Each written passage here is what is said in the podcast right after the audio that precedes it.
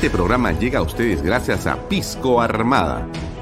Un pisco de uva quebranta de 44% de volumen y 5 años de guarda. Un verdadero deleite para el paladar más exigente. Cómprelo en bodegarras.com y recuerde, tomar bebidas alcohólicas en exceso es dañino. PBM Plus, alimento para adultos con HMB. Proteínas, vitaminas y minerales con HMB. Vainilla y chocolate, que ayuda a mantener la fuerza de los músculos. Visita pbmplus.pe y síguenos en Facebook como PBM Plus y en Instagram como arroba pbmplus.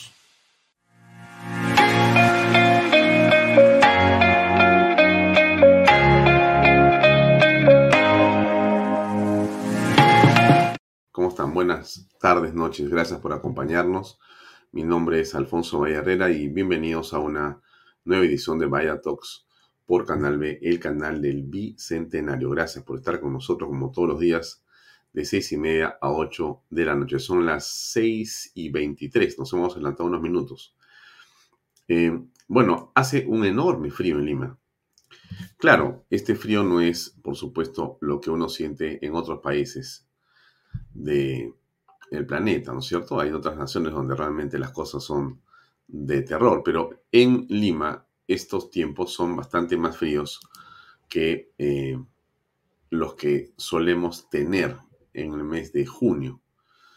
Eh, el Sename ha pronosticado hasta una mínima de 11 grados centígrados por estos días.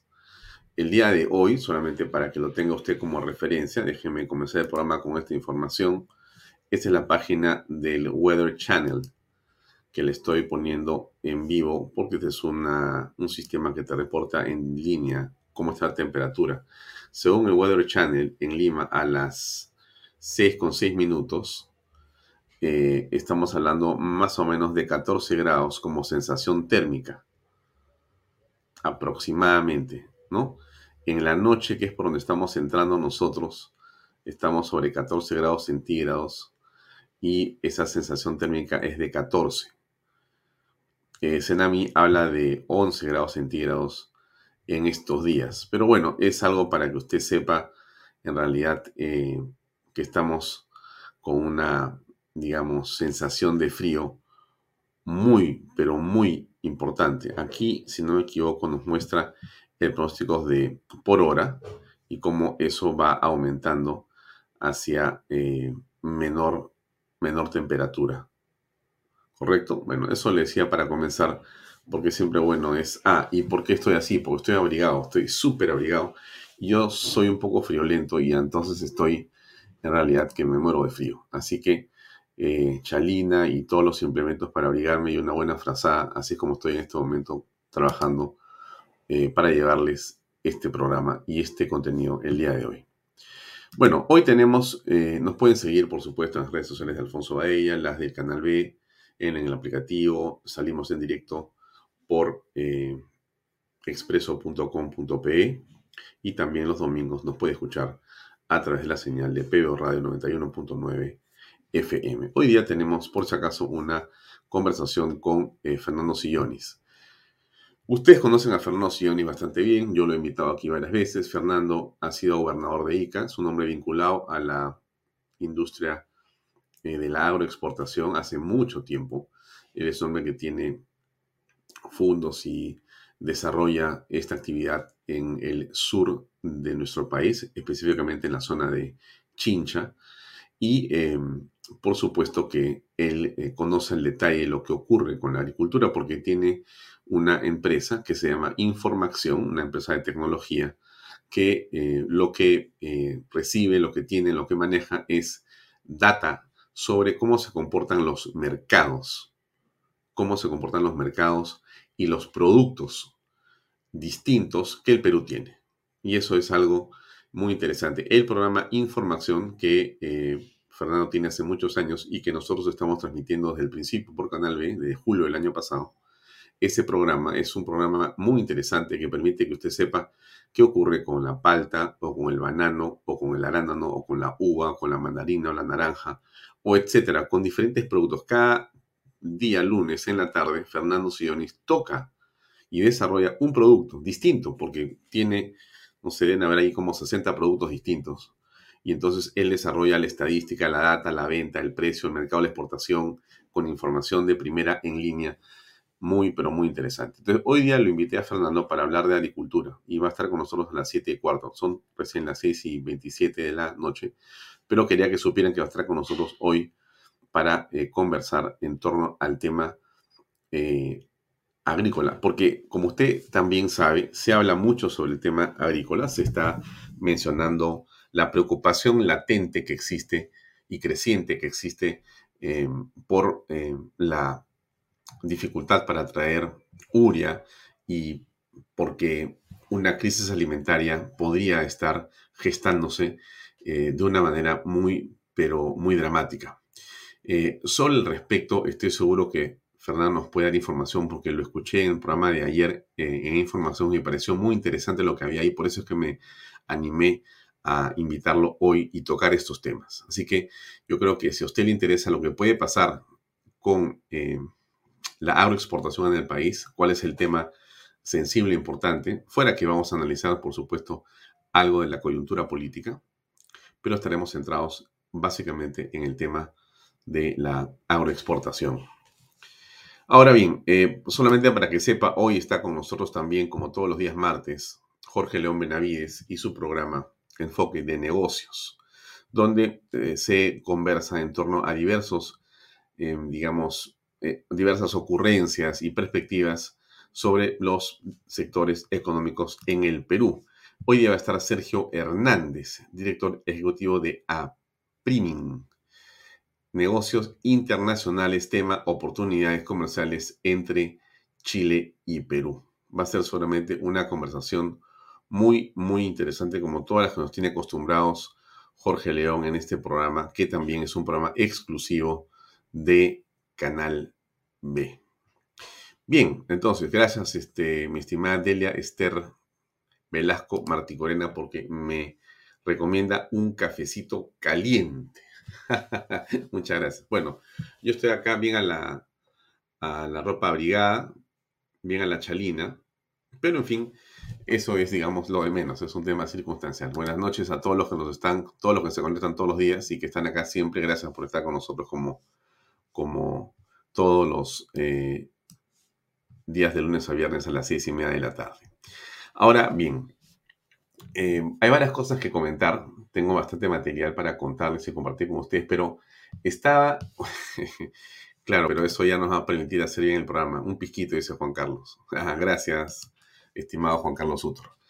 Eh, bueno, un pisquito armada podría ser, efectivamente, eso sí, un pisquito armada que siempre va a ser de una extraordinaria calidad Ahora, estoy esperando la oportunidad de poder degustar eh, el pisquito La Vacancia.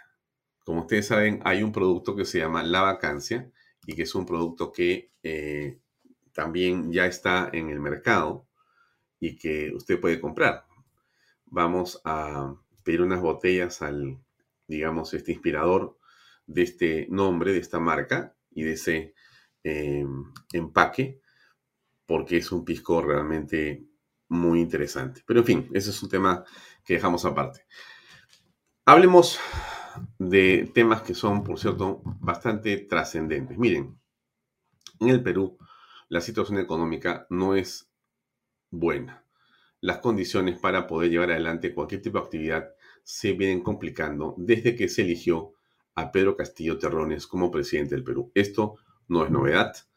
Em, quienes con, digamos, em, legitimidad creyeron en la propuesta de ese presidente que parecía ser justamente un maestro eh, provinciano y por lo tanto lleno seguramente de buenos deseos y virtudes para gobernar el país, al final la fuerza de los hechos lo muestran en una dimensión que para unos es sorprendente, para otros era básicamente lo que se explicó desde antes de la campaña em, y lo que la Fiscalía em, en general tiene como tesis, es decir, que él es el cabecilla de una organización criminal, termina siendo lo que en la práctica apreciamos en los hechos.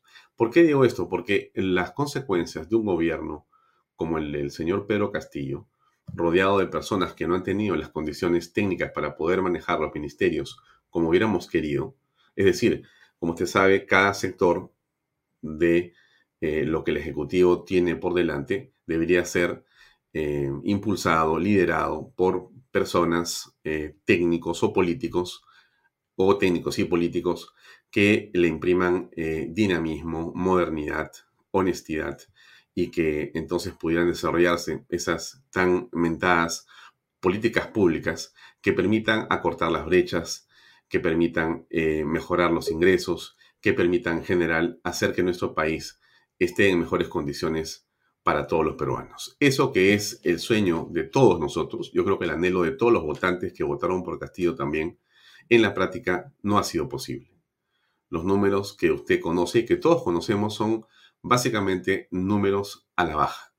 El Perú no está creciendo, no se están acortando las brechas de informalidad, no estamos bien en los colegios, no estamos bien ni siquiera en la parte sanitaria, no estamos bien en el gasto público. El gobierno gasta, eh, eh, digamos, tan poco como pocas veces en la historia, no por falta de recursos, por cierto, sino porque no sabe gastar y o porque en realidad posiblemente algunos de los proyectos o muchos, creemos, están paralizados porque los ojos de la prensa, en menor escala creo yo, de la Contraloría, están puestos sobre algún movimiento que pueda generar corrupción. Y entonces todos están asustados de firmar papeles. Algunos son más avesados, lo hacen, como usted lo ha visto, y son parte de los escándalos que se conocen.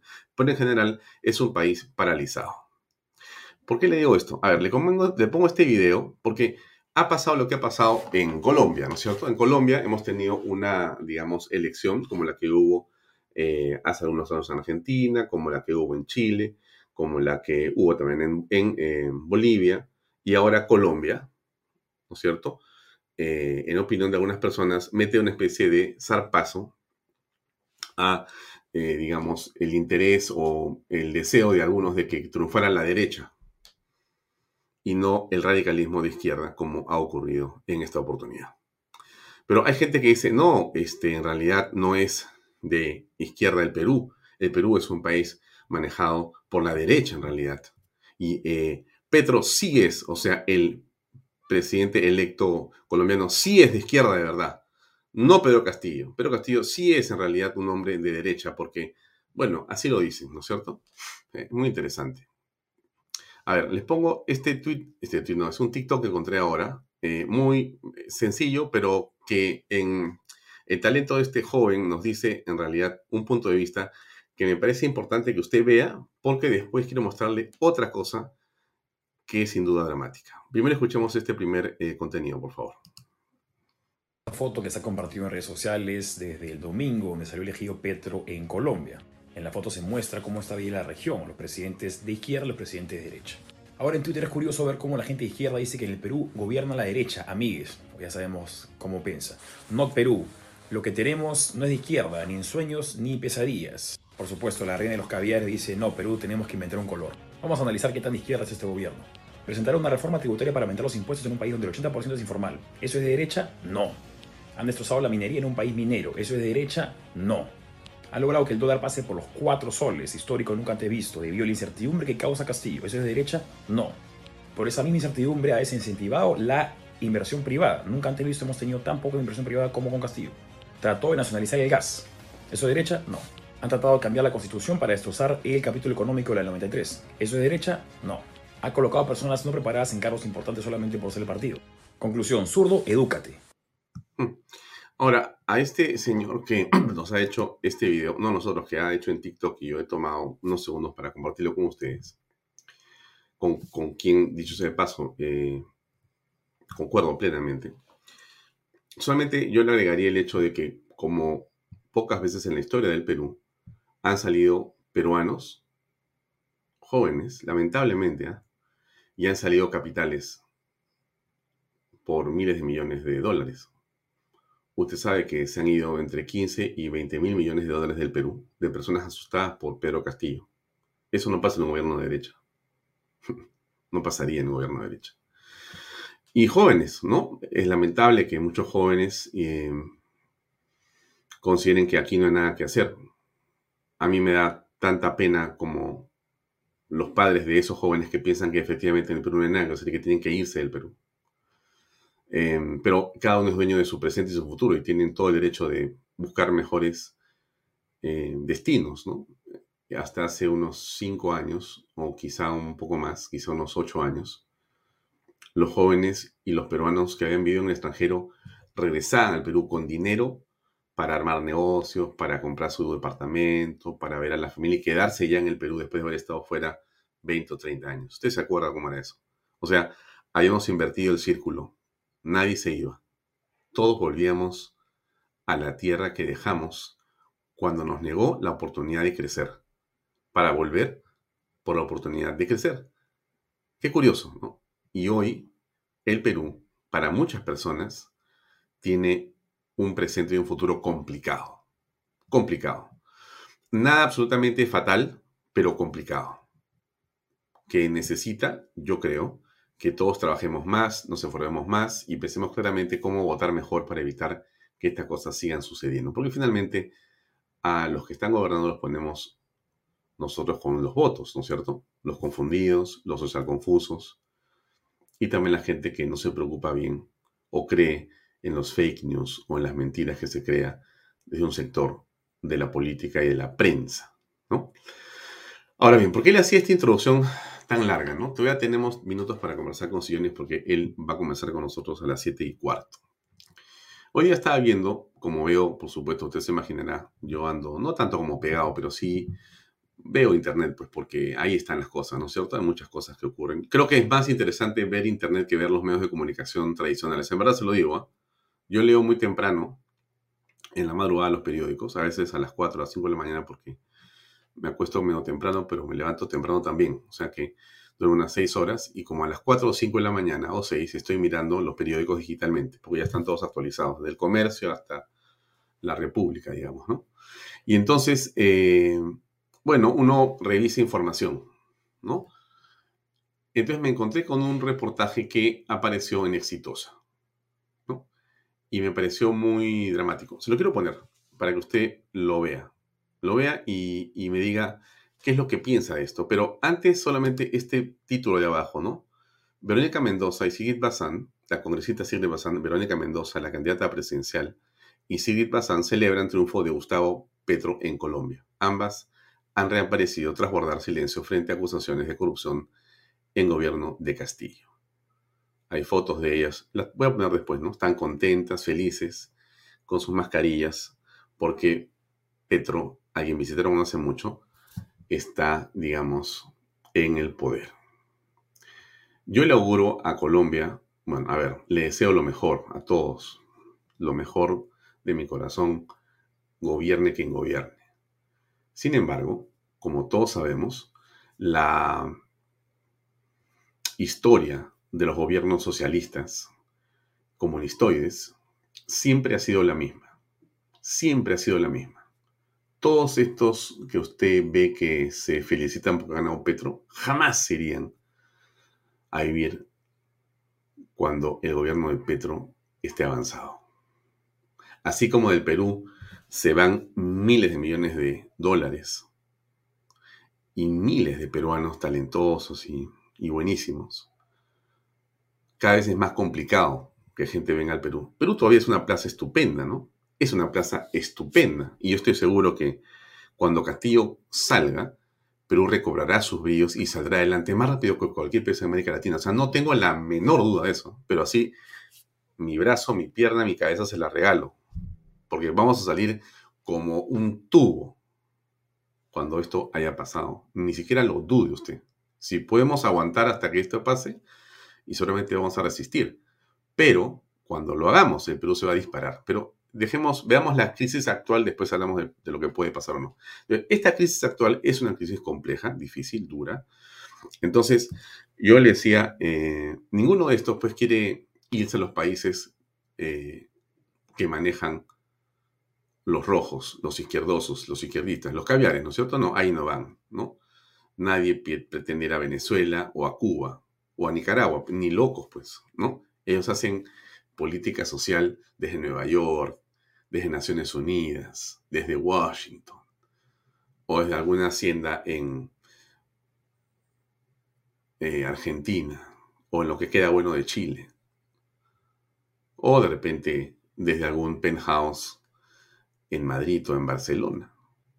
Bien cómo, ¿no? Hacer política socialista, izquierdosa, sabiendo que estás en otro lado.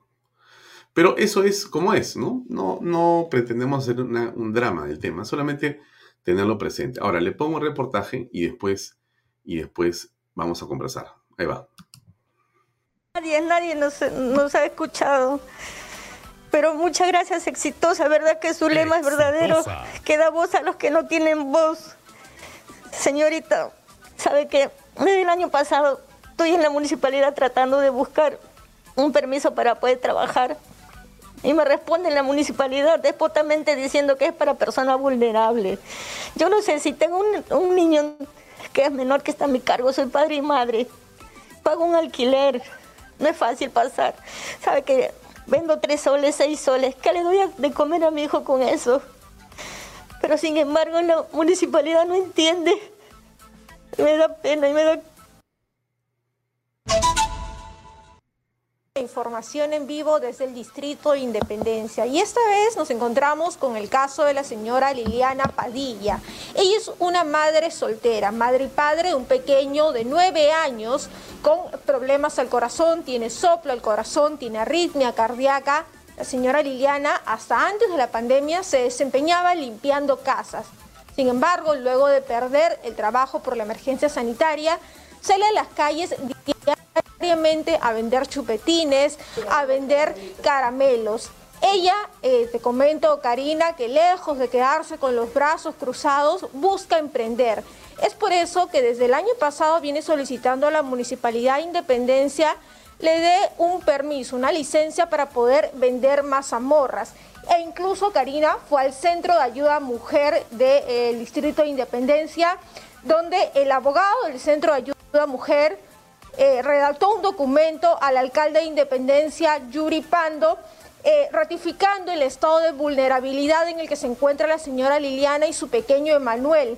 En el documento se lee, Karina, que el abogado solicita que por favor se le dé el permiso de comercio en la vía pública por ser un caso social y de extrema pobreza. Sin embargo, la Municipalidad de Independencia le ha respondido que no se le puede otorgar el permiso porque son personas, eh, para personas en estado de vulnerabilidad. Y ella, Karina, como entenderás, está al borde de las lágrimas porque no entiende qué más le falta para ser considerada dentro de una persona eh, en estado de vulnerabilidad. Señora Liliana, muy buenos días, bienvenida exitosa. Buenos días, señorita, agradecer porque ustedes son los únicos que nos han ayudado, nos han escuchado. No sabe cuántas puertas hemos tocado y nadie, nadie, nadie nos, nos ha escuchado. Pero muchas gracias, exitosa, ¿verdad? Que su lema es verdadero, que da voz a los que no tienen voz. Señorita, ¿sabe que Desde el año pasado estoy en la municipalidad tratando de buscar un permiso para poder trabajar. Y me responde la municipalidad despotamente diciendo que es para personas vulnerables. Yo no sé si tengo un, un niño que es menor que está a mi cargo, soy padre y madre. Pago un alquiler, no es fácil pasar. ¿Sabe que vendo tres soles, seis soles? ¿Qué le doy de comer a mi hijo con eso? Pero sin embargo la municipalidad no entiende. Me da pena y me da... Pero me da rabia, señorita, porque se supone que las autoridades están para eso, para apoyar a las personas vulnerables. ¿Qué cosa será estar vulnerable entonces? Yo le pregunto al señor Yuri Pando todos los días cuando él se va a comer, si se acuerda de las personas vulnerables. Usted nos decía, cálmese señora Liliana, por ejemplo, que, hay, ha hecho seis soles en un día incluso. Sí, seis. Doble señorita, ¿qué puedo hacer? Mira, acá tengo que hacerle un ecocardiograma. No tengo, señorita, ¿cuánto me cuesta? 102 soles. A no ser que tengo tenga referencia. He ido a sacar referencia, señorita, la otra vez no me han salido, no me han dado la referencia. Ahora otra vez estoy tratando de hacer, tampoco no sé si me van a dar. Ayer he ido a ver, me dice que todavía no sale. Yo tengo cita para el día viernes, para este viernes. Porque tiene que, ver la manera de sacar adelante a su pequeño, quien además, eh, Karina, es un pequeño muy hábil, muy educado, gusta mucho de los libros, incluso algunas vecinas le han regalado libros a la señora Liliana, el pequeño Emanuel, a quien en estos momentos está leyendo, está estudiando precisamente. Ellos se acercaron a la movilidad exitosa, desesperados, a pedir ayuda.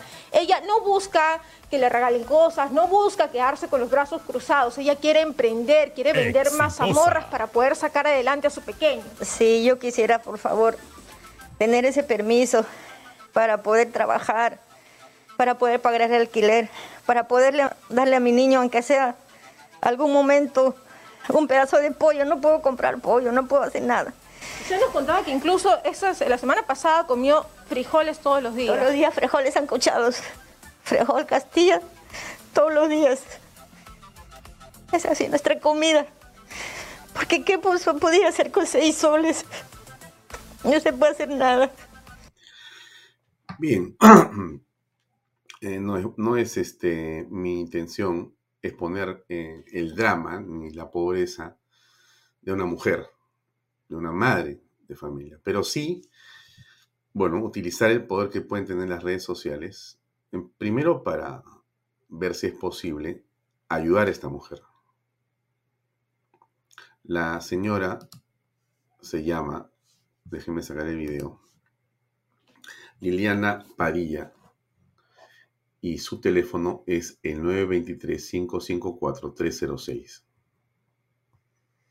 Este es un reportaje que salió en... Eh, está mi cámara un poco desenfocada, parecía. Que salió en eh, Exitosa hace unas horas. Así que eh, permítanme pedirle a usted si usted puede ayudar a esta, a esta madre de familia, seguramente ella le va a agradecer mucho. No es mi intención, eh, digamos, exponer la pobreza de nadie, pero este caso, tampoco eh, ir contra el municipio, ni... Esa no es la razón de, de, la, porque pongo este reportaje acá, sino eh, para que nosotros pensemos, eso sí, los efectos de tomar malas decisiones en la política. Lilianas Padillas, hay millones en este momento en el país, millones, aunque usted quizá no lo crea. Si usted es peruana, si usted está en el Perú, si está en el extranjero, hay mucha gente que nos ve desde Estados Unidos, desde Japón, nos miran de Australia, nos miran de Canadá, nos miran de todas partes del mundo en Vaya Fíjese cómo es vivir con seis soles. Un dólar cincuenta más o menos. Y, reflexionemos todos los peruanos sobre lo que significa votar mal, el efecto que trae no entender las cosas bien.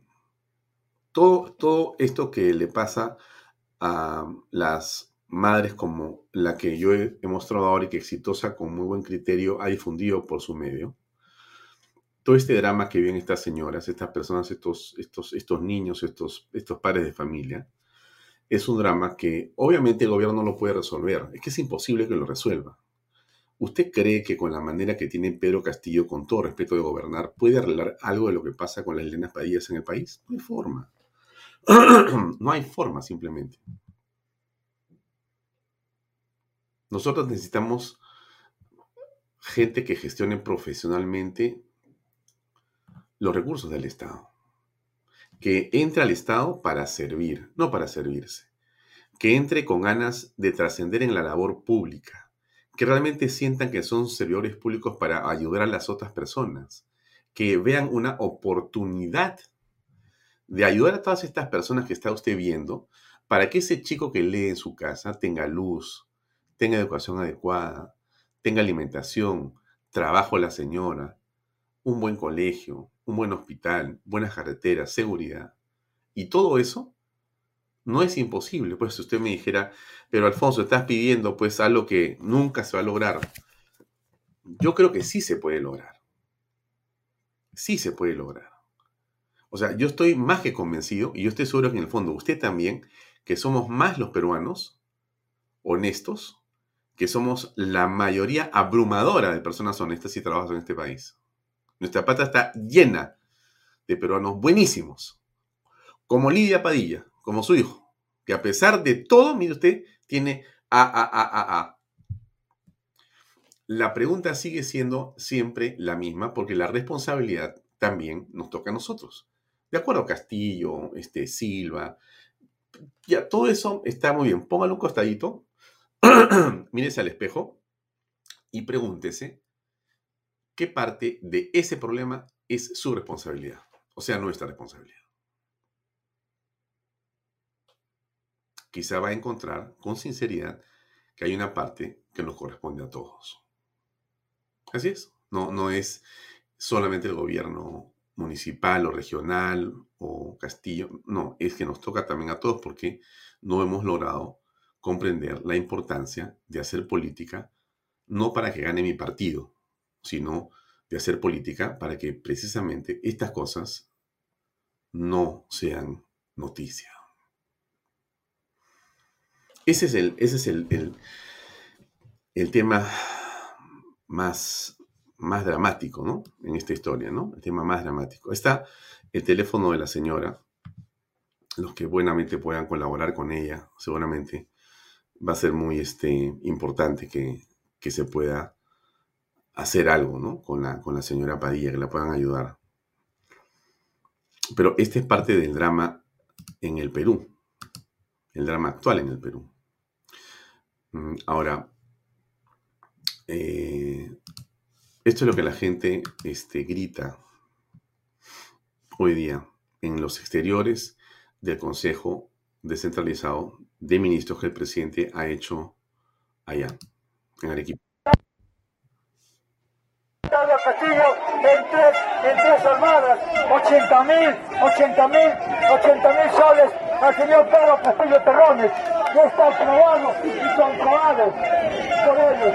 Entonces, probado y comprobado por ellos. Por ellos, dense cuenta una vez más. Dense una vez más.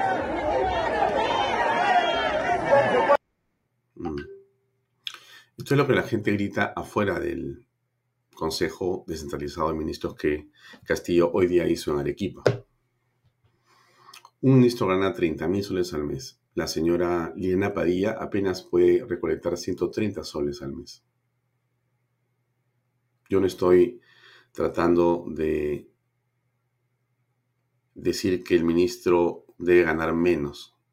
Ni siquiera que ella debe ganar más. Lo que quiero es que veamos es el contraste, ¿no? El contraste. El contraste nos lleva a que hay algo que no estamos haciendo bien.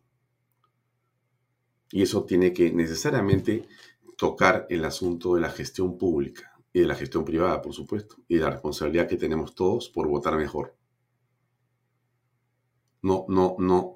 Yo sí creo que estas Liliana Padilla se van a reproducir en Colombia en no menos de un año o dos como lo van a hacer en Chile. Estoy convencido. Como, como, ha sido este, y en Nicaragua, ¿no?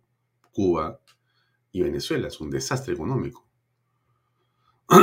Tan desastroso es que ni siquiera esos países, en ninguno de los casos, te ofrece cifras que puedan ser verificables por nadie. Están fuera totalmente de cualquier tipo de control eh, mundial. Apenas se tienen hasta, creo que hace 5 o 10 años, las últimas cifras oficiales. Esa es la, la realidad de ese caos. La realidad de ese, de ese caos. Es, es dramático que el Perú tenga una condición como la que estamos apreciando. Em, les muestro algo más de Arequipa, por, suerte, por cierto, que me parece eh, importante que usted pueda, pueda ver. Mm, Deme un segundo. Vimos ayer lo de Petro y me parece que quedó claro. Y esto es lo que quería mostrarle. No es la derecha, no es el Congreso, no es el capitalismo, no es Colón ni Pizarro, es la incapacidad y la corrupción de Pedro Castillo lo que está destruyendo al país. No es un asunto de izquierdas corruptas que nos gobiernan hace 21 años y que supuestamente defienden al pueblo. Vean ustedes, este es el famoso Consejo de Ministros descentralizado en Arequipa. Absolutamente vacío. Mientras que afuera la prensa independiente es impedida de participar, mientras afuera los dirigentes del pueblo quieren hacer llegar sus demandas, acá están encerrados entre ayayeros y cómplices. Esta es la realidad y Arequipa no se vende como todo el Perú por unas obras, por unos cargos, por la repartija. Arequipa exige dignidad y por eso queremos que Castillo se vaya, junto con la banda de delincuentes que él, solamente él, ha llevado a las más altas esferas del gobierno.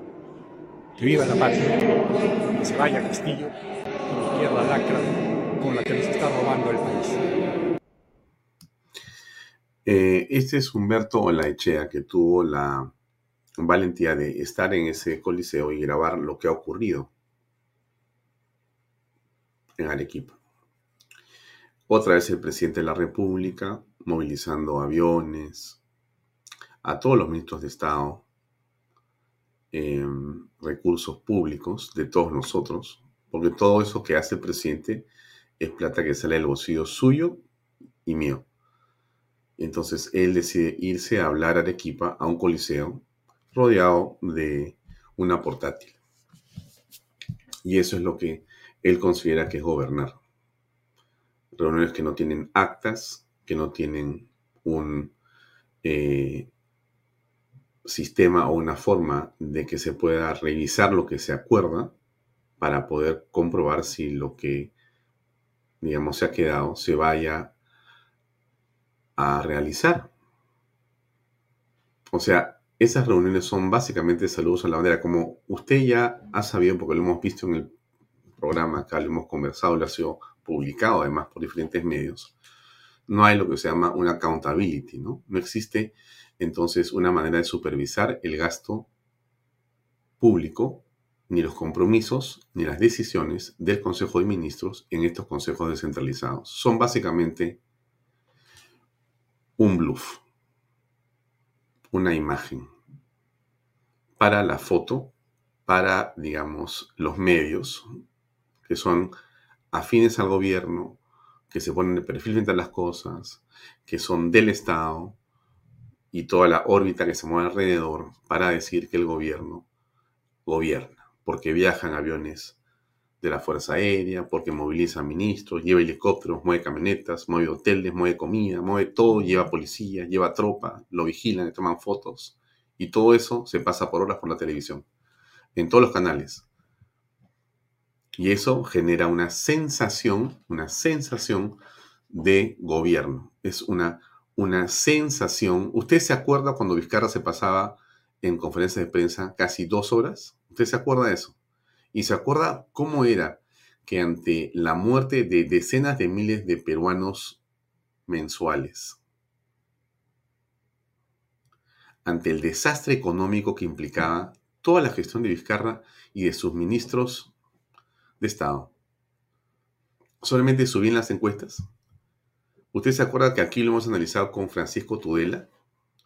Y que Francisco Tudela decía, Alfonso, es que es lógico. Y yo decía, pero ¿cómo va a ser lógico si hay un desastre? No, es que lo que importa es la percepción.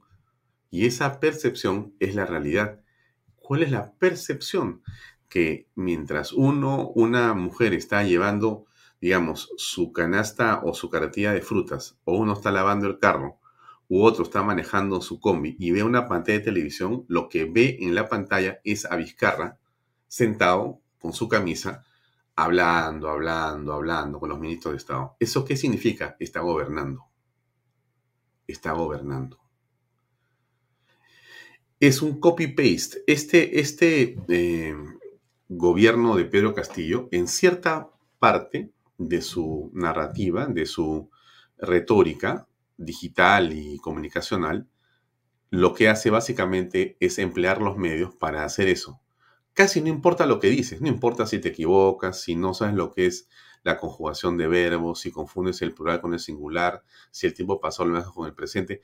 No interesa nada de eso, no importa si Trapacá está en Lima o está en Chile o está en Huancayo, no importa, no importa si hay 1.200 países o 1.500 países. Nada de eso, en el fondo, importa. Lo que importa es lo que pasa en ese cuadradito. Y en ese cuadradito, si lo que usted ve es al presidente sentado con los ministros de Estado, hablando, nadie sabe qué, nadie revisa lo que dicen, no hay, como le digo, una, digamos, eh, supervisión, un chequeo de si lo que ha prometido en el anterior Consejo de Ministros siquiera se ha implementado en una cosa. Porque cada Consejo de Ministros, el ministro va a hablar de política, cualquier cosa dice. ¿No? A veces hacen discursos sobre Hitler, a veces en discursos, a veces cantan, a veces bailan, no, no sabes lo que están haciendo, es lo que sé, es como una, no importa, pero en ese cuadradito aparece el presidente sentado con su ministro de Estado, llega en helicóptero, se en helicóptero, se le cuadra el, soldado, se le cuadra el policía, lo acompañan, lo bajan, lo toman, está, ya, eso es gobernar. Eso, esa, esa imagen es la imagen de gobierno. El resultado, eso es otra cosa. Y en esa retórica de comunicación que usted ve, en esa, en esa imagen está todo. ¿Por qué cree usted que el señor Castillo ha subido en sus en los sondeos dos o tres puntos? ¿A título de qué? ¿Dónde está este, alguna cosa por la cual sentirnos que el camino es el correcto? No hay. O sea, no existe una decisión que el gobierno haya tomado que usted diga, bien, presidente, por lo menos eso hizo bien. No. Castillo casi, casi todo lo que toca, bueno, no toca nada porque solamente está ocupado en ver cómo se esconde de la fiscalía, en los hechos. Entonces, entonces eh, le, comento esto porque al final lo que uno aprecia es que no interesa el resultado para Castillo, no interesa el resultado, ¿no? Porque él habla vamos a decirle al ministro, vamos a decirle al, alcalde, vamos a regresar mañana, usted se va, el otro viene, no interesa, todo eso ya no importa. Solamente importa que la imagen muestre que él está en el poder. Porque el poder es eso. Cuando él sale de la fiscalía la semana pasada y sale con 300 policías, ¿no? Yo comenté poco esa, esa, fue el viernes pasado, pero lo comenté en privado y dije, alguien me dijo, ¿cómo es posible? Mira, y esto es, este es el colmo. Le dije, no, no es el colmo. A mí me parece que es una imagen perfecta. ¿Por qué? Porque esa imagen de 300 policías rodeándolo es la imagen de poder. No importa si son dictadora, porque en el Perú, para serle sincero, a la gente no le importa mucho si hay democracia o hay dictadura. Lo que importa es que puedas comer. Ahora, no comes y hay dictadura, la cosa está complicada. Pero ya habrá forma de que la, digamos, este, demagogia y el populismo de el presidente Castillo sea o conduzcan esto hacia un tema peor. Están los bonos en camino, ¿no? Usted sabe que hay más bonos que están planeando colocar estos señores. Entonces, mi punto está en que estas imágenes eh, son las que seducen, ¿no? Las que en el imaginario popular, porque acá hablamos, nosotros nos, nos, gusta conversar de política y seguramente a usted le entretiene que hablemos y le parece interesante algunos datos que le damos y los invitados siempre son estupendos. Pero eso, sinceramente, le digo con toda franqueza, es para una élite. Esto que hacemos es para una élite. Aun este programa se transmitiera por el canal más popular del Perú, en cadena, seguiría siendo para una élite. El programa más lo que usted quiera del análisis político también es para una élite, porque la política es para una élite, no el medio. La política es para una élite. Si yo hablo de fútbol, seguramente tengo mil veces más de gente que me va a escuchar. Entonces, lo que, quiero, lo que quiero decirle con esto es que esta conversación, siendo indispensable tenerla, estos datos y, esta, y esta, esto que hablamos acá, eh, también le digo que hay una gran mayoría de peruanos que no le interesan para nada. No le interesan para nada. Y, y por lo menos me parece que no le interesará ni siquiera quién gobierna. Yo no sé no sé si a la señora Lidia eh, le puede importar quién gobierna, ¿no? Porque con un hijo enfermo, con esas carencias y con seis horas en el bolsillo al día, mira, que me gobierne, no sé, Fidel Castro, ¿no? Hugo Chávez, los espíritus, o quien sea. Entonces, la política tiene que resolver estos problemas. Para eso se gobierna, pues. La política tiene que gobernar, tiene que gobernar, la política tiene que resolver estos problemas, la política tiene que eh, cambiar el destino de los pueblos. Para eso es la política. Para eso se estudia política, para eso se gobierna, para eso se ganan elecciones, para eso uno hace campañas, para ganar, para tener el poder y para transformar la vida de las personas. Para eso, para eso es la política. Porque no importa si la señora eh, le importa la política, no interesa. Lo que importa es que hayan buenos gobernantes. Ese es el tema, el tema central de lo que uno tiene que hacer. Eso es lo que responde a como, como país en general, a todos nosotros. Bien, nos quedan unos minutos más antes que llegue nuestro invitado. Eh, bueno, el tema de la señora lo dejamos a un lado, pero, pero quería por eso ponerlo. Quería eh, que esta reflexión le llegue a usted. Hay que pensar eh, y agradecer mire, sí, agradecer todo lo que tenemos. A veces nos quejamos de tantas cosas, ¿no? Porque somos así, pues, nos quejamos, siempre nos quejamos. Que nos falta esto, que nos falta lo otro, que quisiera tener esto otra cosa mejor, esto más grande, esto más nuevo, esto, esto que recién ha salido lo quiero comprar, ¿no? Cuando tienes muy cerca de ti, y para eso sirve la, las redes sociales y la televisión, gente que con tan poco puede hacer un cambio en su vida de una manera tan dramática. Porque esa mujer pasa de 6 soles a 50 soles al día, su vida da un salto cuántico pues impresionante. Impresionante. Impresionante. No solamente la cara, la autoestima, ¿no? Esa mujer se multiplica, no sé, con qué, con qué poco, ¿no? Se puede cambiar la vida de las personas. Mire usted. Y bueno, ya ya veremos qué más podemos hacer nosotros desde aquí, porque también nos interesa, por supuesto, colaborar con las personas. No solamente ayudamos informando, también hacemos las cosas de otra manera, pero eso es otro tema. Bien, eh, el rumor era que la señora Mari Carmen Ala se quería reelegir. Bueno, cosa que en la opinión de ella eh, no es así le interesa, ni me había enterado. Yo agradezco a la prensa o a, los que quieran que yo me relija, pero eso no ha estado en mi agenda. No sé la verdad de dónde ha salido ese tema. Eh, ya lo he dicho en, otras entrevistas y el viernes también en el Congreso, pero eh, no, eso no, no está en mi agenda.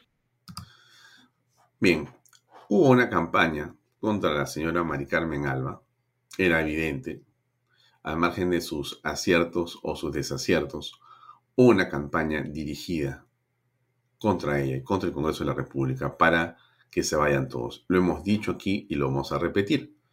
Aquí existe el deseo de unos que no ganaron la elección congresal de ponerse, de elegirse, como sea, tan seguros que seguramente con la influencia en el JNE pueden llegar a ser congresistas. Entonces, eso es algo que está en la cabeza, en la mente de muchos políticos que, como decía ayer, se quedaron afuera, ¿no? Y muchos colegas que ayudan a esos periodistas o a esos congresistas o a esos potenciales congresistas y de muchos medios, ¿no? Este Congreso, este Congreso que está tan vilipendiado y tan golpeado, eh, también es un congreso que ha hecho cosas, como lo dijimos ayer, sumamente importantes, pero sumamente importantes. Voy a tener un programa distinto o especial sobre el Congreso en otro momento, ¿Ya? Vamos a... quiero que usted eh, tenga claras algunas cosas del Congreso, porque yo entiendo que hay críticas contra el Congreso y por supuesto que las tenemos. La ley que ayer comentaba eh, el congresista Cueto, le hemos comentado a él antes y durante el programa, es una ley que merece nuestra eh, observación también, como la de, usted. Usted ayer ha comentado, uff, el tema este de los CATS, ¿no es cierto? Que hay que ver cómo se regula o cómo se ajusta o cómo se deroga. Perfecto, pero no nos quedemos estacionados en, el, en esa ley, pues porque si no, no avanzamos, nos atracamos. Si el, si el Congreso logra finalmente este, aprobar el defensor del pueblo, que parece ser un objetivo caviar, pues, pero de la patada, porque han desplegado todas sus almas y todas sus fichas contra Mari Carmen Alba y contra el Congreso, porque se le ha ocurrido a ella tomar una decisión que es muy simple, que cumple con su trabajo, que es elegir al defensor del pueblo. Perdóname, para eso le pagas la plata a los congresistas, para que hagan su trabajo de elegir autoridades que tienen que elegir y que están pasadas. O sea, ni siquiera es que, oye, estás adelantado. ¿Qué adelantado? ¿Quién es ahora defensor del pueblo? ¿Sabe usted? El reemplazo de Walter Gutiérrez, que ya estaba pasadazo también. O sea, tenía varios meses que ya se había pasado su eh, periodo eh, legal. Y él se fue quedando en el cargo. Hasta que era, pues, era, era vergonzoso. Y él decidió irse, porque tenía que ya salir. Y ha quedado la reemplazante. Una reemplazante que, dicho sea de paso, les hace ojitos a todos los caviares. Y bueno, todos los caviares quieren como sea. Si pudiera quedarse ella 10 años, se quedaría 10 años. Es increíble. Así se manejan las cosas en el país. Y es bueno que usted, que está eh, atento, sepa lo que está pasando. Sepa lo que está pasando.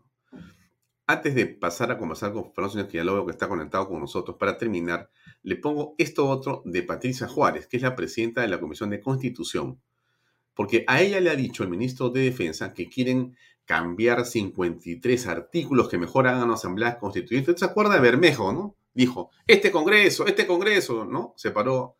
Este Congreso quiere este, hacer lo mismo que una asamblea constituyente, pero lo quiere hacer express, cambiando 53 artículos, dice.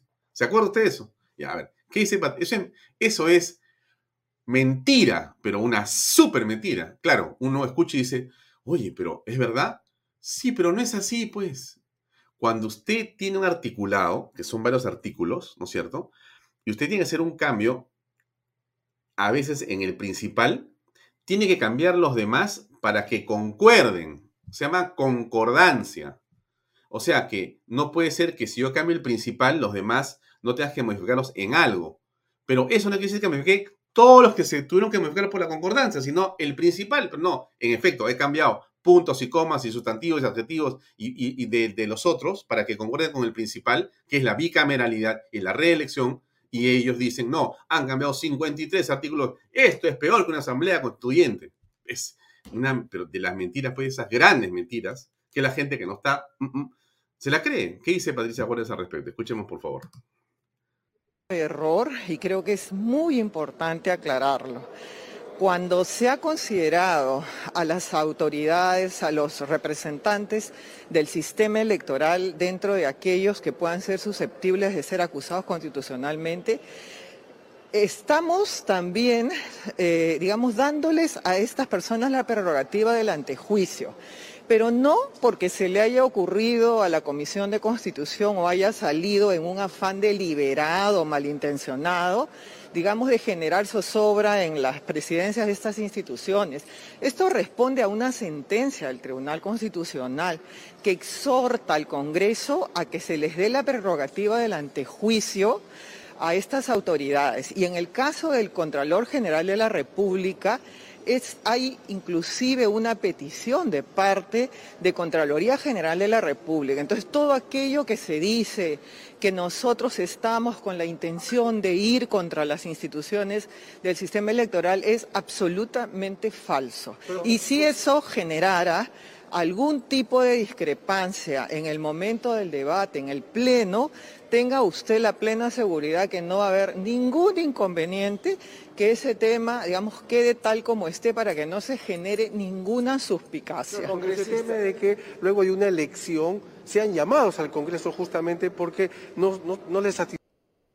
Bien, eh, este se refería a otra cosa, pero la declaración de Patti Juárez sobre los 53 artículos es en el sentido que le he comentado. Se lo voy a poner después o de repente mañana el video de ella. Pero usted esté atento, estén atentos. No es así, nadie quiere cambiar 53 artículos. Y, es curioso, o sea, los que piden asamblea constituyente, miren, ¿ah? no quieren que se cambien los artículos. Y cuando se cambian, no, no se tocan. ¿Quién los entiende, estos señores? Caramba, caramba. Bueno, en fin, vamos a hablar con Fernando Siones, que ya lo veo acá. Fernando, ¿cómo estás? Buenas noches. Hola, Alfonso, ¿qué tal? Muchas gracias por la invitación. Bueno, eh, Fernando, te he escuchado ayer en tu programa, porque siempre lo escucho, y ayer te escuché, porque el tema de la URIA y todos estos asuntos relacionados a la crisis de hambruna que puede provocarse, eh, tienen una parte de verdad y una parte que parece como que de desinformación o de falta de información. Entonces, yo te quiero preguntar, antes de hablar de la política, que lo hablemos al final, danos técnicamente, Fernando, qué está pasando con el tema de los eh, abonos, de, esto que pasa con el campo, de los eh, insumos para poder llevar a cabo las campañas agrícolas en el Perú. ¿Cuál es tu opinión y tu conocimiento sobre el tema? Alfonso, lo que está pasando con la urea y otros fertilizantes es exactamente igual a lo que está pasando con el petróleo y la gasolina. Tan igual es eh, la urea con el petróleo como que la urea es un derivado del petróleo. Es un derivado del petróleo, ¿no? O sea, cuando el petróleo sube, obviamente el derivado sube. Cuando la harina sube, el pan sube el pan es una manufactura, es un derivado de la harina. Eso es lo que está pasando. Entonces, cuando a mí me dicen que no hay uria, es como decir no hay petróleo. Y yo le pregunto a todos tus televidentes, a ver, dígame, ¿acaso no hay petróleo? Claro que hay petróleo, carísimo, pero hay petróleo. Y sí, la guerra entre Rusia y Ucrania siendo Rusia un gran productor de petróleo y gas y por ende uria, porque es un derivado del petróleo y el gas, eh, se produce menos. Es verdad que se produce menos, pero repito, yo les pregunto a todos tus televidentes, ¿algún peruano tiene problema en conseguir petróleo el día de hoy en un grifo o gasolina? La respuesta es no. ¿Qué ha pasado con el petróleo y la gasolina? Ha subido de precio. Eso es exactamente lo que ha pasado con la uria. Yo estoy en ICA, como te consta, y todas las semanas nosotros compramos fertilizantes, uria entre ellos, ¿no? En consecuencia, este, eso es lo que está pasando. Es un encarecimiento producto de la guerra, es verdad, pero no es una escasez, como está diciendo mucha gente. No es una escasez en el sentido de que uno va a la tienda y no encuentra, no es así es exactamente lo que está pasando con el petróleo para que nos entiendan mejor. Ahora, hay un informe de la Contraloría aparecido hace unas horas que revela que la empresa ganadora de la Buena Pro de la segunda compra internacional de Uria, una compañía eh, brasileña, incumplió las especificaciones que establecía el proceso de compra-adquisición y que por lo tanto em, hay una demora y hay una situación de, riesgo sobre la entrega de lo que se ha adquirido. Eh, eso sin duda podría generar un descalabro o no es así. Mira, eh, están eh, creando un descalabro porque el gobierno nunca ha adquirido URIA en el pasado, nunca. La uria en el Perú, a diferencia del petróleo que mucha la adquiere Petroperú, la uria la adquieren los importadores de fertilizantes privados. Son cinco empresas eh, muy importantes, incluso globales, que saben del negocio de importación. Ni siquiera los agroexportadores, y yo soy uno de ellos, sabemos de eso. Nosotros sabemos de uvas, sabemos de espárrago, de palta, de, de, arándanos. No sabemos de importación de fertilizantes. Nosotros vamos a ICA, yo tengo el teléfono de nuestro proveedor, lo llamo y me abastece de uria. Sin embargo, lo que está haciendo el gobierno es una cosa increíble. Anuncia que va a traer cientos de miles de toneladas de uria y la va a regalar. Eso efectivamente podría generar un descalabro porque los importadores privados eh, sensatamente pueden decir, oye, mejor no traigamos uria porque el Estado lo va a traer, ¿no es verdad? Y si el Estado lo va a regalar, ¿a quién le voy a vender? Entonces podría darse el caso, que hasta el día de hoy no ha ocurrido, es verdad, pero podría darse el caso que los importadores de uria decidan no importar, porque el Estado dice que va a traer y la va a regalar.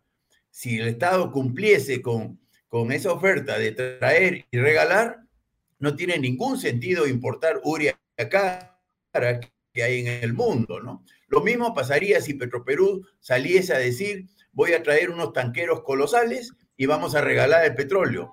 Por supuesto que Repsol y Prima, y nadie compraría petróleo en espera de que termine de regalar Petroperú, ¿no? Entonces, podría darse el caso, lo, que pasa, gracias a Dios, es que nadie le cree al gobierno, ¿no? Y son tan torpes que no son capaces ni siquiera de comprar uria. Entonces eso no va a pasar. Pero sí sería muy, muy complicado que logren su cometido de traer cientos de miles de toneladas y que la regalen a diestra y siniestra en, puro eh, práctica populista, ¿no? Que eso, eso no hay que descartarlo. Pero repito, son tan torpes que no son capaces ni siquiera de hacer eso, ¿no? Entonces, este, podría darse un desabastecimiento si es que eh, los importadores dicen no importaremos la uria que ya no le compramos a Rusia y a Ucrania, obviamente, pero sí en la China, Estados Unidos, Europa, Indonesia, hay un montón de proveedores, incluso Bolivia y Venezuela, como todos sabemos, ¿no? En consecuencia, ellos podrían dejar de importar y se podría generar un desabastecimiento que sería absolutamente eh, artificial y generado por el propio Estado, ¿no? Lo cual sería patético. Ahora, ¿por qué lo está haciendo el Estado así? ¿Por qué, ¿Qué cosa detrás? ¿Negocios? No, no, no, no. Es, para mí es esta, este estatismo absolutamente retrógrado, eh, incomprensible, populista, demagogo, tramposo, eh, puede ser, ¿no? Para, digamos, las elecciones regionales, obtener votos, sabe Dios, sabe Dios. Pero realmente es, es increíble este gobierno lo que es capaz de hacer, este, generando pues unos, unos huecos atroces, ¿no? Tú sabes pues que Perú este, generó también un forado atroz, este, iba a declararse en quiebra, ¿no? Y, y, todo por la torpeza del propio gobierno, ¿no? Y hasta hemos tenido que salir todos los peruanos a través de una remesa del MEF para salvar a Petroperú de las barbaridades que está haciendo, ¿no? Mm. Eh, la verdad que, eh, sí, ¿por qué no, lo hace? No se sabe, ¿no? Este, ustedes los periodistas son más acuciosos que yo, pero sí, puede ser intenciones de quebrar a la industria, a, las empresas que importan fertilizantes, no sé, la verdad que no sé, pero podría ser algo de esa, de esa calaña, digamos, ¿no? Ahora, tú, tú, estás en un sector, eh, digamos, muy importante, pero también muy interesante porque lo tuyo es exportar, ¿no es cierto? Condiciones para poder trabajar en el Perú, muy, un buen clima, eh, un trabajo de calidad en el campo y el prestigio que ese producto tiene en el extranjero se refleja en tu, en tu exportación. Ese, ese rubro de exportaciones, de tu punto de vista, ¿cómo anda, Fernando? Mira, cuidado con, hablar de, sector, rubro, ¿no? Yo te digo, el café, que es un cultivo tradicional amazónico y que eh, involucra a cientos de miles de pequeños productores, está en estupenda situación, muy buena. El café, ¿no? El maíz, ¿no? El maíz que hasta hace unos años estaba en el suelo y empobrecía a muchos pequeños productores de la costa, está en estupenda situación. El algodón también está subiendo mucho de precio.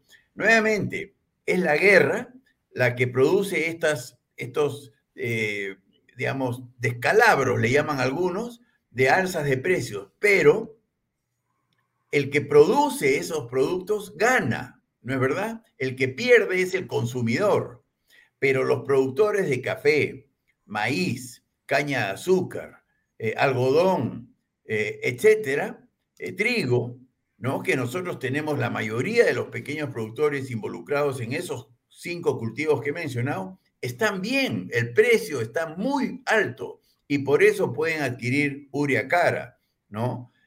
y hay rubros que no están bien. Por ejemplo, el precio de la palta, curiosamente, está bajo, porque en Europa el mercado está bien restringido, ¿no? El precio del arroz no ha subido, debe haber una sobreproducción en otras partes del mundo.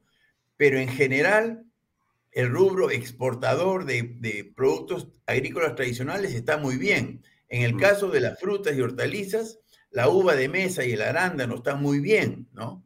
Y así por el estilo, ¿no? Éramos primeros en banano orgánico, por ejemplo. El banano orgánico viene subiendo mucho la, exportación en kilos y los precios están, están igual que siempre, no han subido. El espárrago. El espárrago también está bajetón, ¿no? Está bajetón. Naranja, mandarina, ¿cómo van los cítricos? No, eh, los cítricos mal también por, por Europa. Lo que está muy bien, que son los primeros dos, que es este, uva y arándano, ¿no? A pesar de que el arándano está bajando de precio, pero todavía los agricultores peruanos son muy competitivos, ¿no? Y en uva también nos está yendo muy bien con las uvas, con las nuevas variedades de uva ¿no? que estamos instalando. En general, el sector está creciendo, para contestar tu pregunta. Ahora, lo que pasa es que, así como pasa incluso en minería, no hay minas que están quebrando, ¿no? Hay eh, portadores de uva que están quebrando. Bueno, no todos los productores son pues eficientes y productivos y competitivos, ¿no? Pero en general el sector está muy bien. Eh, a propósito de minería, los precios de los metales están en las nubes. Entonces, eso también favorece al país. El precio de la harina está por las nubes también. Perú es un país eh, tan rico, tan rico, que aunque suene crudo decirlo, la guerra entre Rusia y Ucrania le favorece, no lo desfavorece, como podría ser el caso de Etiopía, este, y los países africanos pobres. Al Perú eh, gana, aunque parezca mentira, gana. Y por eso es que las exportaciones han batido récords históricos y el superávit comercial, o sea, la diferencia entre lo que exportamos y lo importamos, eh, ha sido más alto que nunca. 14 mil millones de dólares hemos ganado en diferencia entre exportaciones menos importaciones el año pasado. Nunca antes el gobierno peruano ha recaudado tantos tributos de esta economía maltratada, producto del alza de los precios. O sea, las empresas están ganando mucho más dinero y por ende están tributando más. Entonces, a lo que quiero decir es que estas crisis que son dramáticas, porque hay muertes, hay, hay invasiones, hay cosas atroces, aunque parezca mentira, al Perú económicamente le favorece, le favorece. A nadie le gusta comprar gasolina cara, ni fertilizantes caros, pero mucho más ganamos por el alza del precio del cobre, la línea de pescado, el café, el maíz, el trigo, todo lo que te he dicho, que por lo que eh, el costo incremental del petróleo y, lo que importamos. ¿no? esa es la ahora, ahora, pero hay todavía en el caso de la agricultura muchísimas cosas por hacer hay proyectos de irrigación que están paralizados en el sur y, bueno, caramba, es un drama que frente a la oportunidad que existe en los mercados internacionales para los productos peruanos, estemos con irrigaciones que no se han podido llevar a cabo. ¿Qué va a, hacer, qué va a pasar ahí? Cuéntanos cuáles son, por ejemplo. No, la ineptitud pues, de, este gobierno es, es, total y, y, todo está parado. Y peor que las irrigaciones es la situación de los pequeños productores que no tienen caminos y no tienen infraestructura de, riego, de agua, ¿no? Eh, todo lo que te he dicho del café multiplicaría su productividad si tuviesen agua en esta época del año, que ya no llueve, ¿no? Mm. Si hubiésemos guardado agua en la sierra para poder regar aguas abajo todos los campos de cultivo de café, cacao, palma aceitera la sierra estaría bollante si es que tuviese agua en esta época del año, pero no la tiene. Entonces, claro, hay mil desafíos por delante y este gobierno es un gran estafador. Eso es lo que es con respecto a la segunda reforma agraria. No ha hecho nada de lo que ofreció y por eso hay pequeños productores que están en una situación muy precaria. Pero repito, un pequeño productor de la sierra que cultiva su, su topo de trigo está mucho mejor que el año pasado porque el trigo ha subido mucho de precio producto de la guerra. ¿no? Un pequeño, la papa también ha subido de precio, increíble. Entonces los paperos que están básicamente en la sierra están mejor porque ha subido el precio de la papa. Los que están fregados, como se dice coloquialmente, son los citadinos, las amas de casa y sobre todo las madres de, jóvenes que han perdido su empleo. Entonces no tienen cómo comprar alimentos que dicho sea de paso son cada vez más caros, ¿no? Entonces el problema está en las ciudades por la desinversión que ha habido en el país, producto de la pésima gestión del presidente Castillo y su gabinete, ¿no? Eh, eh, en contextos como estos, eh, el proceso de inversión tendría que estar a una velocidad enorme, invirtiendo en minería, en agricultura, en pesquería, porque los precios están muy buenos el, mundo financiero internacional está dispuesto a invertir, pero no en un país tan inestable como el nuestro. Y por eso es tan criticable lo que está haciendo el gobierno. Es una pérdida de oportunidad atroz y no solo es una pérdida de oportunidad, sino es un empobrecimiento atroz de millones de jóvenes que no tienen dónde trabajar y eso se explica por la proliferación de ollas comunes y mendigos en las calles, ¿no? Y por supuesto la delincuencia. Entonces, este, todo cuadra, todo cuadra. Ahora, Fernando, este superávit al que tú te refieres, ¿dónde podría aplicarse, digamos, eh, en un gobierno de personas sensatas y no corruptas? En infraestructura, por ejemplo. O sea, tiene los recursos para hacer los reservorios y para hacer los caminos rurales que tanto necesitan los pequeños productores, sobre todo de la Amazonía y de la Sierra pero no son capaces de eso, no son capaces de hacer ninguna obra, ¿no? Porque hasta un puente eh, terminan embarrados en corruptelas, ¿no? Entonces, eh, es una frustración terrible la que debemos sentir los peruanos, porque, repito, el gobierno nunca ha recaudado más que el año pasado en tributos y nunca hemos tenido tantas reservas internacionales en el Banco Central de Reserva, producto del superávit comercial, que ahora. Nunca macroeconómica hemos estado tan bien y no son capaces de utilizar esos recursos en desarrollo social y bienestar, sino para robar y, por supuesto, hacer estas compras que eh, se frustran. Y, es, increíble la, oportunidad que estamos desperdiciando. Pero macroeconómicamente, el modelo es tan sólido que a pesar de Castillo y su pandilla, se ha eh, recaudado más tributos que nunca y se ha generado más superávit comercial que nunca. Ahora, pero ese superávit y esos dineros en la caja en el Perú terminan eh, convirtiendo al Estado en un botín, porque entonces los que quieren gobernar se frotan las manos como cucarachas o como moscas porque dicen vamos a irnos sobre ese dinero y lo vamos a convertir en nuestro, en nuestro en nuestro éxito. Entonces, pero eh, ¿cómo evitar eso?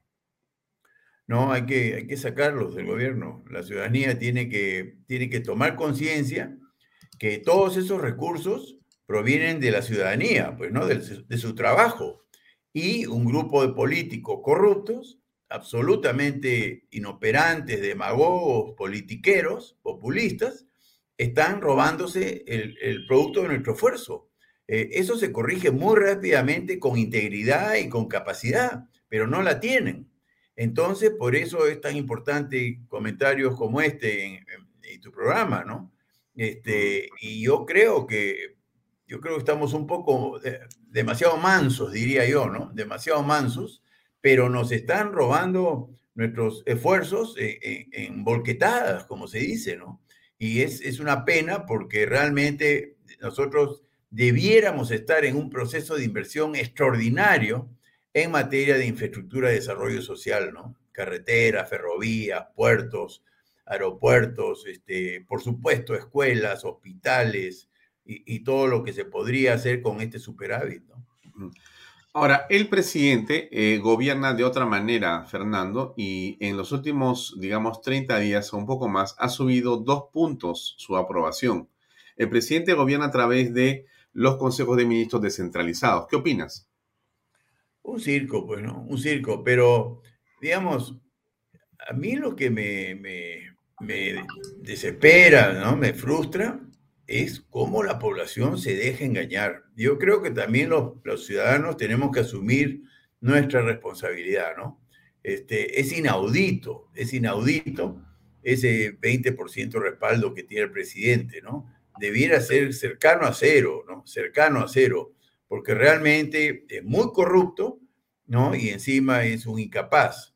Entonces, yo no puedo entender cómo un ciudadano que está sufriendo las consecuencias de la pérdida de empleo, combinado con el alza de los costos de los fertilizantes, los combustibles y los alimentos, eh, pueda respaldar un gobierno como este, ¿no? Este, yo, yo estoy haciendo todo lo que esté a mi alcance, que, que no es mucho, ¿no? Para convencer a, a más peruanos a este, presionar a la salida. No, es incorregible. El presidente Castillo no tiene arreglo, esa es mi opinión. Y claro, eh, ningún corrupto tiene arreglo, ¿no? Eso lo hemos comentado en más de una oportunidad. El corrupto está malogrado de, de, oficio, digamos, ¿no? ¿no? No tiene arreglo porque no tiene vergüenza, ¿no? No tiene, no, no reconoce su falta, no tiene propósito de enmienda, eh, no tiene contrición, él no se duele, él cree que está haciendo bien, que se lo merecen, ¿no? Entonces, no tienen arreglo estos tipos, hay que, hay que seguir, hay que insistir en la vacancia, ¿no? De todas maneras. Mm. Ahora, frente a esto que pasa con la economía, ¿cómo, cómo ves eh, al Congreso de la República? Lo que ha hecho y lo que puede hacer. Lo que ha hecho para comenzar. ¿Cómo aprecias la, la ejecutoria del Congreso hasta esta parte? En el balance, positiva. Yo veo la performance del Congreso positiva. El problema del Congreso es que no se debe personalizar y inevitablemente lo estamos personalizando. Tú me estás preguntando por el Congreso, el, un Congreso, y son 130. Y este gran mérito de un puñado muy pequeño de estupendos congresistas que nos han salvado de la Asamblea Constituyente hasta ahora. Yo no digo que hay que cantar, pero han pasado 11 meses y no tenemos Asamblea Constituyente, no tenemos disolución del Congreso, no tenemos lo que descaradamente Vladimir Cerrón dijo, que hay que tomar el poder de las Fuerzas Armadas, del Congreso de la República, el Poder Judicial, hasta del clero, incluso la prensa creo que dijo. ¿no? Del periodismo. No han podido, no han podido. Yo creo que en buena medida el Congreso de la República nos ha salvado de una tiranía, ¿no? Cuyo propósito de convertir al Perú en, una tiranía, valga la redundancia, está desde el primer día de, gobierno, ¿no? Eso lo han manifestado todos y empezando por también por Bermejo de dejarnos de pelotudeces democráticas, ¿no? Aquí hay que entrar a, eliminar, aniquilar a la prensa, a las libertades individuales, a la democracia en general, ¿no? Y establecer un régimen similar al de, Venezuela. Y no han podido. Yo creo que gran mérito ha tenido el Congreso. Entonces, este, personalizando al Congreso, este, para mí, aprobado. Yo sé que gran parte de la población no piensa como yo, pero ¿qué me importa? Esa es mi forma de, ver las cosas. Ahora, vamos a escuchar un ratito a un líder político que se prepara para lo que viene en el Congreso. A ver qué te parece. Ahí va. Eh, se respeta el acuerdo del año pasado.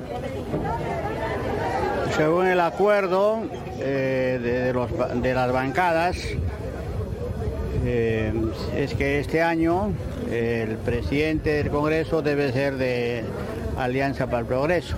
Descarto totalmente, no hay ninguna alianza con el presidente Castillo. Yo siempre digo, acá, acá lo voy a repetir, más que el paisano es, más que el paisano es, es, el, es el país. nosotros eh, estamos actuando como partido, como acá, pensando en lo mejor para el país. ¿Qué te parece? es el, el, cinismo en su máxima expresión, pues, ¿no? Este, ese título lo dice todo, ¿no? Esa maestría en educación eh, lo dice todo, ¿no? Este, yo creo que, eh, nuevamente, la corrupción no tiene vergüenza y, creo que lo acabas de mostrar, ¿no? Eh, no tiene vergüenza César Acuña, ¿no? Porque es corrupto, ¿no? Es parecido a Castillo. No tienen vergüenza, ¿no? Se les desenmascara, se revela la, la digamos, la no autoría de la tesis, la fecha de la tesis, y nada calza con lo que ellos eh, dicen, pero no sienten vergüenza, Alfonso. Tú y yo, este, yo he cometido, como siempre digo, mil, mil errores eh, y, me avergüenzo de ellos, ¿no? Porque es normal sentir vergüenza de los, de los actos, de los errores que uno comete. Pero no, estos tipos no sienten vergüenza, ellos siguen como si nada pasara y, y realmente este, Acuña está a la altura de Castillo, ¿no? Son un par de cínicos de la peor especie. Esa es, la, impresión que yo tengo de César Acuña, ¿no? Este, increíble, increíble.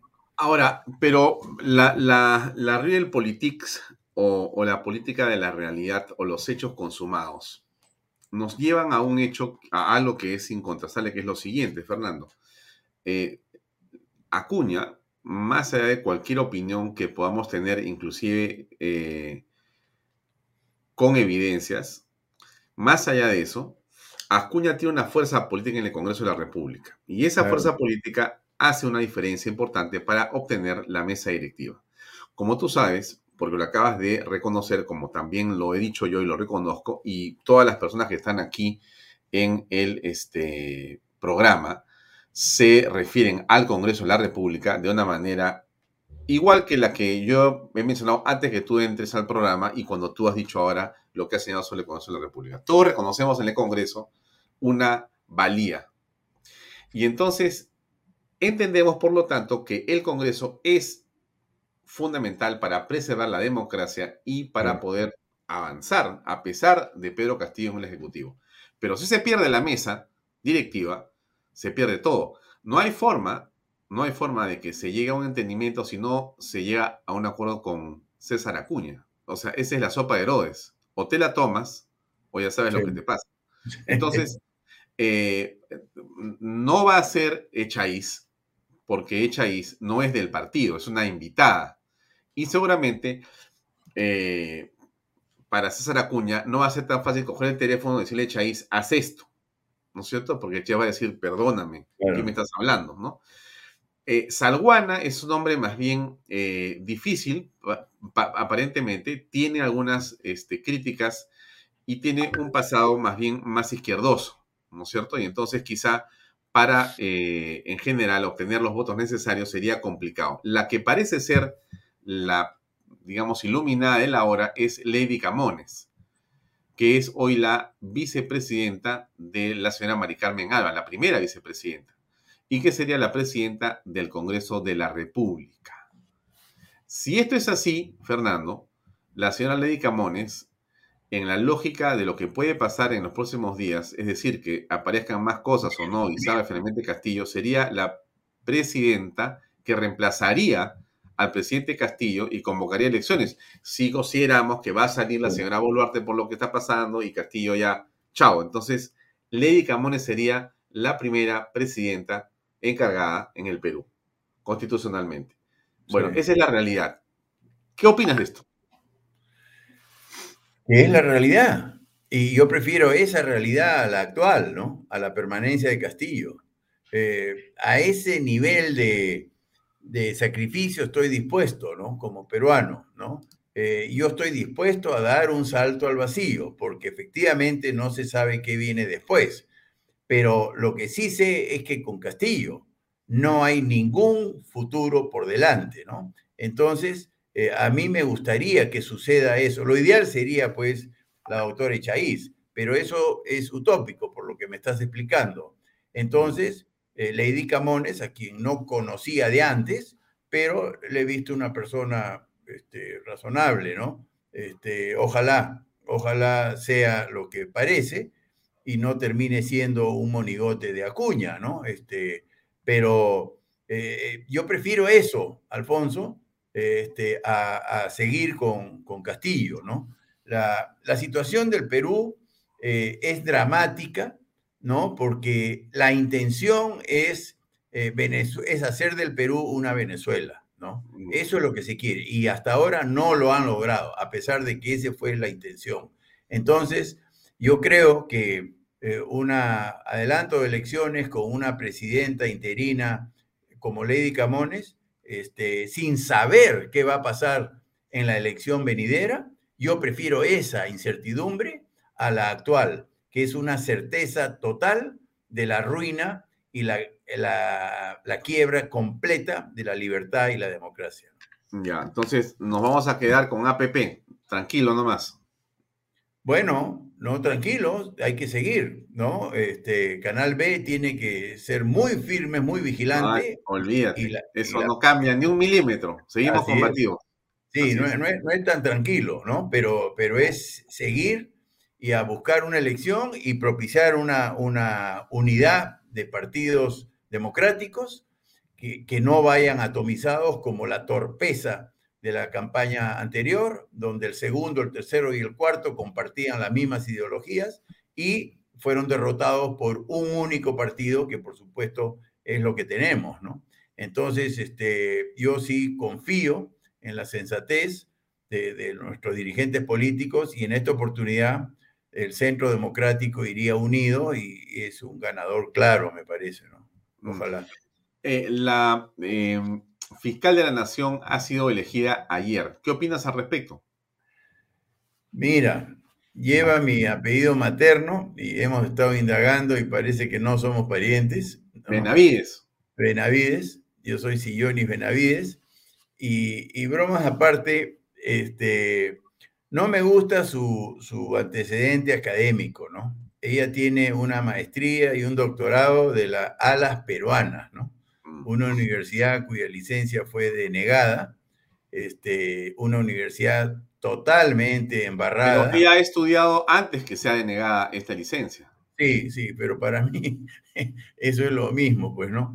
Este, Ahora, solamente no, no, por, no en favor de alas peruanas, pero hay muchos, eh, bueno, este, corruptos muy importantes del Perú que tienen sus títulos en Stanford o en otras universidades que son las top de los Estados Unidos y del mundo.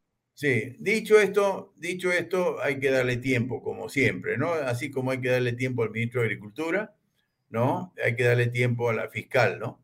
Pero la verdad que no me gusta ese antecedente académico, ¿no? Habrá que ver cómo es en el ámbito personal y profesional, ¿no? Este, habrá que ver, la verdad que habrá que ver, sí.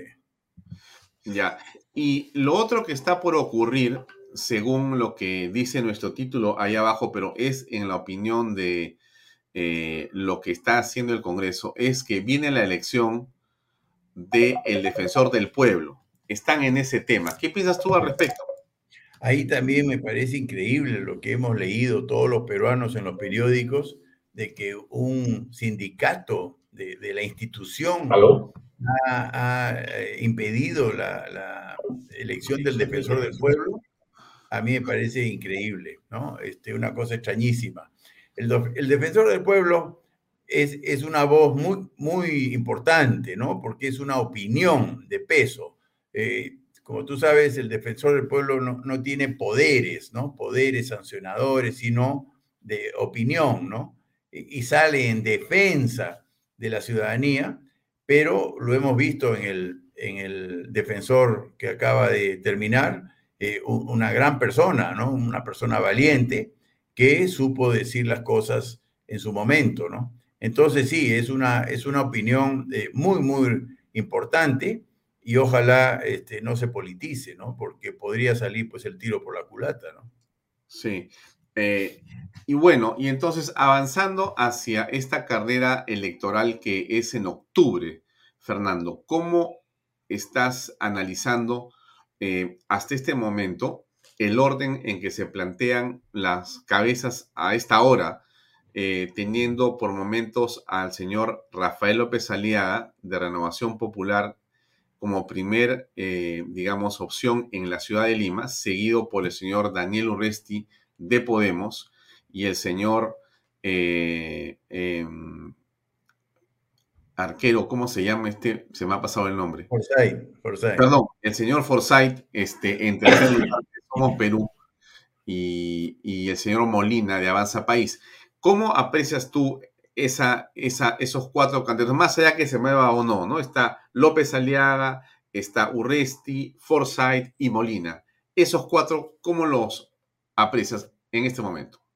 Bueno, ojalá Rafael López Aliaga gane, ¿no? Este, digamos, se le puede criticar sus formas de expresar, pero eh, es un tipo honesto y exitoso en el ámbito empresarial, ¿no? Y este, Urresti, que podría haber generado una simpatía por el lado de, de la firmeza y la seguridad ciudadana, este, lo estaría echando todo a perder por lo que estamos observando del partido Podemos, ¿no? Podemos es otra podredumbre, ¿no? Eh, política que es atroz, ¿no? Eso de vender puestos de regidores es muy propio de la corrupción, ¿no? Entonces es un pésimo, un pésimo comienzo de un partido político que vende sus puestos, ¿no? Este, eso quiere decir, pues, que que ahí los puestos se compran, ¿no? Y cuando se compran los puestos ya sabemos en qué termina, ¿no? Eh, todo es coimas, sobornos y, corruptelas por el estilo, ¿no? Aquí el problema número uno del Perú, el problema número uno de Castillo, ¿no? Es, no es su, su provincianismo, no es su forma de, su dificultad para expresarse, nada que ver. El problema de Castillo se llama corrupción, es moral. Y el problema de Podemos es la moral también, ¿no? En consecuencia, ahí está la madre del cordero. Ojalá, y ahí nuevamente, los ciudadanos tienen que asumir la responsabilidad. Ya no, no nos vengan con cuentos si sale Urresti, ¿no? Y aparecen eh, todas estas ventas de puestos de regidores y por supuesto después los otorgamientos de licencias de construcción amañadas. Eh, eh, es a eso lo que vamos si es que elegimos estos partidos donde se venden, ¿no? Se venden los cargos y todo lo demás, ¿no? Eh, la corrupción no es solo en Castillo, ¿no? También está en Podemos, lo estamos viendo, ¿no? Entonces, muy mal, muy mal que Urresti esté en ese partido, ¿no? Muy mal. Ahora, en, en función de tu experiencia electoral, ¿Cómo eh, juzgas eh, el papel que podría desempeñar el Jurado Nacional de Elecciones y OMPE en el próximo proceso? Ah, bueno, en mi caso yo tuve dos experiencias increíbles, ¿no? De exclusión. Exclusión por errores absolutamente subsanables, ¿no? Y, y veo que al APRA, al Partido Popular Cristiano, este, a, Francisco Descanseco, a muchos candidatos, ¿no? Que estoy seguro que hubiéramos por, lo menos comunicado algunas ideas, este, fuimos excluidos de una manera absolutamente eh, sesgada, ¿no? Muy, muy sesgada. Entonces, yo sí creo que lo que hace el jurado electoral y la OMPE es eliminar a priori, o sea, eliminar en mesa algunos contendores, ¿no? Entonces, este, eh, yo no estoy tan seguro de que el, fraude se dé en el conteo de votos. Yo estoy seguro que hay algo de manipulación ahí, pero es muy menor, ¿no? Porque eh, todos recordamos que las encuestas daban un empate, ¿no? Entre Castillo y Keiko Fujimori en la elección presidencial. Y bueno, ganó por muy poco Castillo. O sea, eso es más o menos verosímil. Lo que a mí me parece increíble del jurado electoral es que no haya descalificado a la plancha presidencial de Castillo por el tema de Vladimir Cerrón y los cuestionamientos de Dina Boluarte y por supuesto las omisiones del propio Castillo, ¿no? A cualquier otro candidato que omitiese consignar que es gerente de una empresa de construcción, que es el caso de Castillo, nos sacaban pero de una. Yo, he visto casos, eh, que no era el mío, donde por no consignar un vehículo robado hacía 10 años, ¿no? Pero por supuesto no se había eliminado del, de la SUNAR, eh, habían sido excluidos estos candidatos también, ¿no? Entonces, claro, las autoridades electorales cuando ven una persona incómoda, le encuentran la sin razón y lo excluyen, ¿no? Entonces, así es lo que yo veo que están operando. Además de no haber investigado el financiamiento, ¿no? De la campaña, que es así, ya está súper demostrada, ha sido dolosa, ¿no? Entonces, este, ¿para qué están estas autoridades si no son capaces de este, identificar el origen de los fondos, ¿no? Entonces, muy sesgado, es, es, un, es una autoridad electoral súper sesgada y, y, yo me atrevo a decir corrupta también, ¿no? Eh, Fernando, para terminar, la gente tiene por momentos poca esperanza, eh, no saben cuándo termina esta situación con el presidente Pedro Castillo y por momentos tiran la toalla o quieren tirar la toalla o amagan ya que no pueden más. Bueno, ¿qué les puedes comentar? No, no, no, no hay que perder el estado de ánimo.